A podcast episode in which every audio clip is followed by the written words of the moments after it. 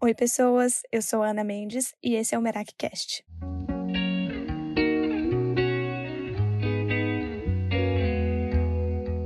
Merak é uma palavra grega que significa fazer as coisas com a alma, colocar parte de si em tudo que estiver fazendo. E é isso que eu pretendo trazer para vocês a cada episódio do MerakiCast, com filosofadas sobre a vida. Hoje, eu te convido a embarcar nessa jornada de autoconhecimento comigo. Vamos nessa?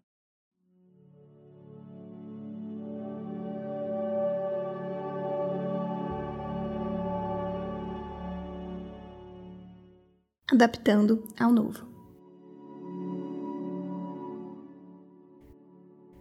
Sempre que eu abro uma caixinha de pergunta lá no Insta, me vem alguma sobre como se adaptar a um novo lugar. E eu acho que é pelo fato de eu ter morado em tantos cantinhos diferentes pelo mundo por aí. Então eu queria começar esse Merakcast citando uma frase que eu gosto muito, que diz assim: O primeiro passo para chegar a algum lugar é colocar o seu coração nesse lugar. Afinal, ninguém caminha por trilhas difíceis sem um bom motivo. Essa frase, inclusive, me lembra uma outra frase de um livro muito incrível que eu indico demais, chama Em Busca de Sentido, e nela diz assim: Aqueles que têm um porquê para viver podem suportar quase qualquer como.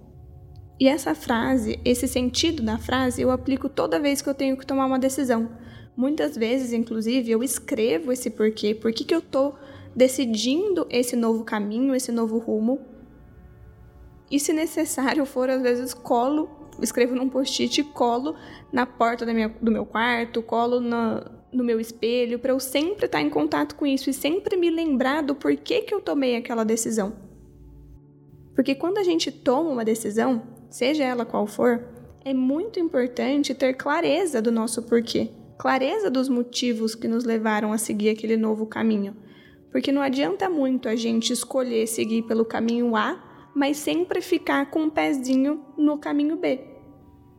A gente tem que decidir conscientemente fazer pequenas decisões diárias para se adaptar a esse novo caminho que a gente escolheu.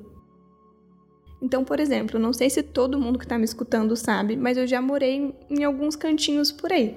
Eu saí de Cuiabá, que é minha cidade natal, com 17 anos. Fui morar em São Paulo e lá eu fiquei por uns 5 anos, fiz faculdade lá e depois eu fui morar fora do Brasil. E aí, nesse tempo morando fora do Brasil, eu morei na China, nos Estados Unidos, na Inglaterra, na Espanha, em Portugal e na Noruega. E todas as mudanças que eu fiz me geraram algum nível de desconforto. Algumas mais, algumas menos, mas todas me geraram aquele frio na barriga, um desconforto, porque tudo é muito novo, tudo é muito diferente. E a cada mudança que eu fiz de cidade, eu aprendi, pelo menos para mim, eu percebi que a coisa mais importante na hora de fazer essas mudanças para que a gente se adapte são duas coisas. Um, o senso de pertencimento e ser capaz de criar vínculos. E aí vou dar um exemplo para vocês. Quando eu morei na China, tudo era muito diferente eu sentia literalmente que eu estava vivendo em um outro planeta. Eu lembro quando eu cheguei a minha primeira semana lá, eu olhava para tudo aquilo e eu pensava: cara, o que, que eu tô fazendo aqui? Que doideira que eu inventei. E dá um desespero mesmo, dá um desconforto. Mas como eu decidi, foi uma decisão minha morar na China, eu queria entrar ali de corpo, mente e alma. Não adiantava, como eu já disse, né, ficar com um pezinho na China e um pezinho no Brasil viver com o meu corpo na China, mas minha mente e meu coração querendo estar tá no Brasil. Eu ia acabar não estando em lugar nenhum, nem lá, nem cá. Então, quando eu tomei a decisão de morar na China, e depois que eu tive aí meus, minha semaninha de meu Deus, o que, que eu fiz isso, aquele momento de desespero, eu tomei a decisão consciente de me adaptar lá. E como que eu fiz isso? Criando vínculos e senso de pertencimento.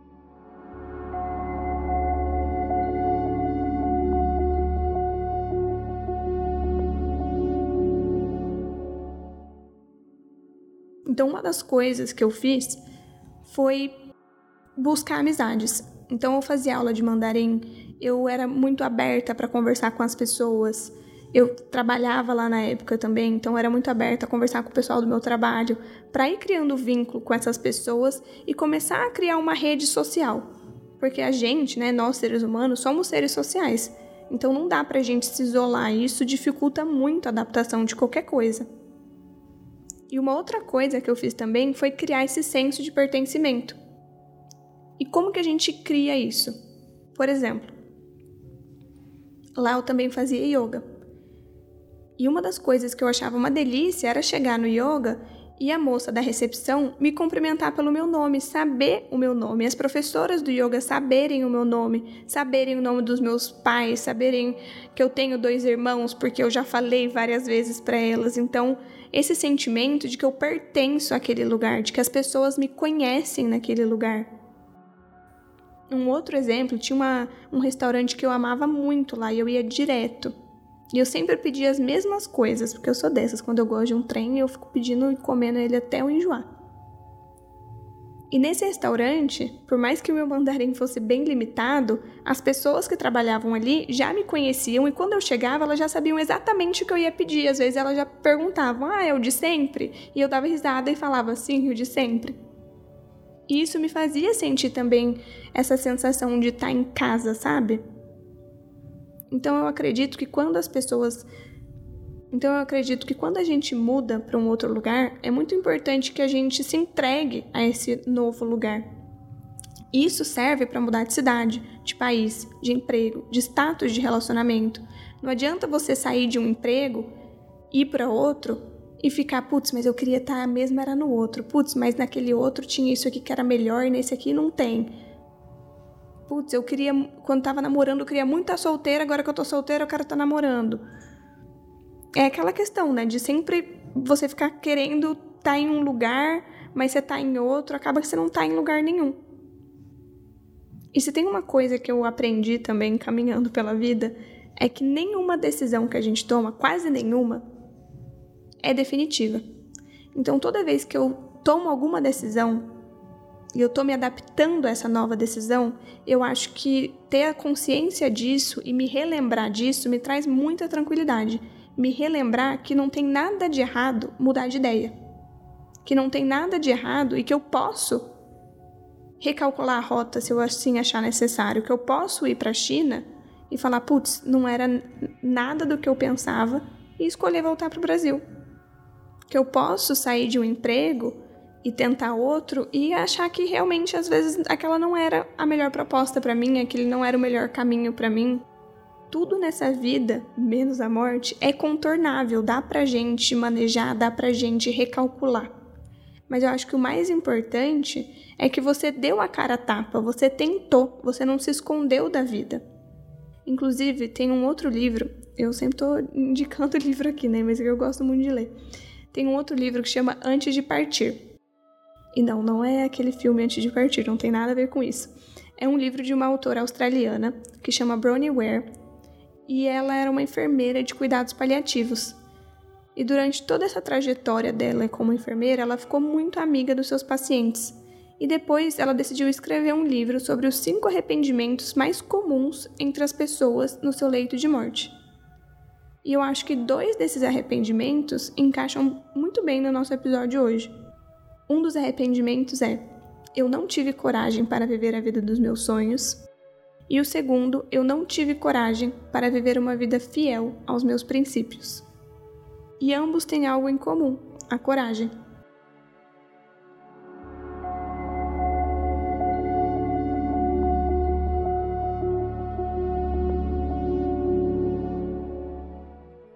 Porque quando a gente decide mudar de rota, de estado, de cidade, de país, emprego, status de relacionamento, essa decisão vai exigir algo muito importante da gente: a coragem. E eu acredito, na verdade, que para viver, para viver bem, requer coragem. A vida pede isso da gente. Senão a gente vai sempre se esconder da vida. Então, toda vez que eu tomo qualquer tipo de decisão, eu penso isso toda vez que eu estou me adaptando a algo novo e eu estou ainda com aquela angústia, eu acho que a primeira coisa que eu faço é ter a clareza e a consciência de que isso faz parte. Faz parte do processo de mudar, faz parte do processo de viver um certo nível de desconforto. E esse desconforto, ele só vai passar se eu tiver coragem para fazer ele passar também, se eu tiver coragem de agir para que a situação ali mude. Então, quando eu decido mudar de rota, seja ela qual for, e isso gerar algum tipo de desconforto em mim, a gente não pode simplesmente ficar parado de braços cruzados esperando que a situação mude. A gente precisa se movimentar para que isso aconteça.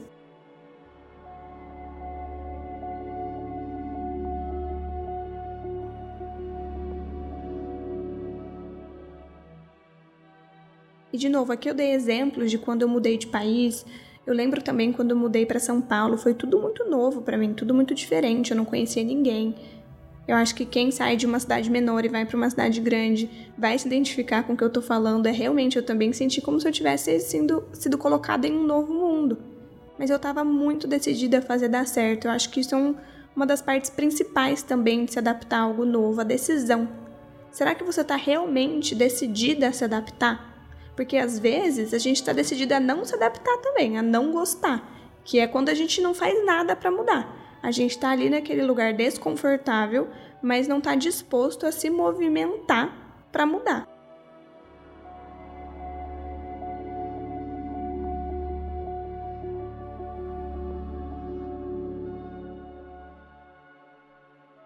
Então, toda vez que eu tento algo novo, eu tenho isso em mente que eu não tô livre de desconforto, eu não vou estar tá livre dos medos, das angústias e das dúvidas que isso pode gerar. Mas eu sigo com a tranquilidade que eu vou estar tá sempre livre do medo de nunca ter tentado.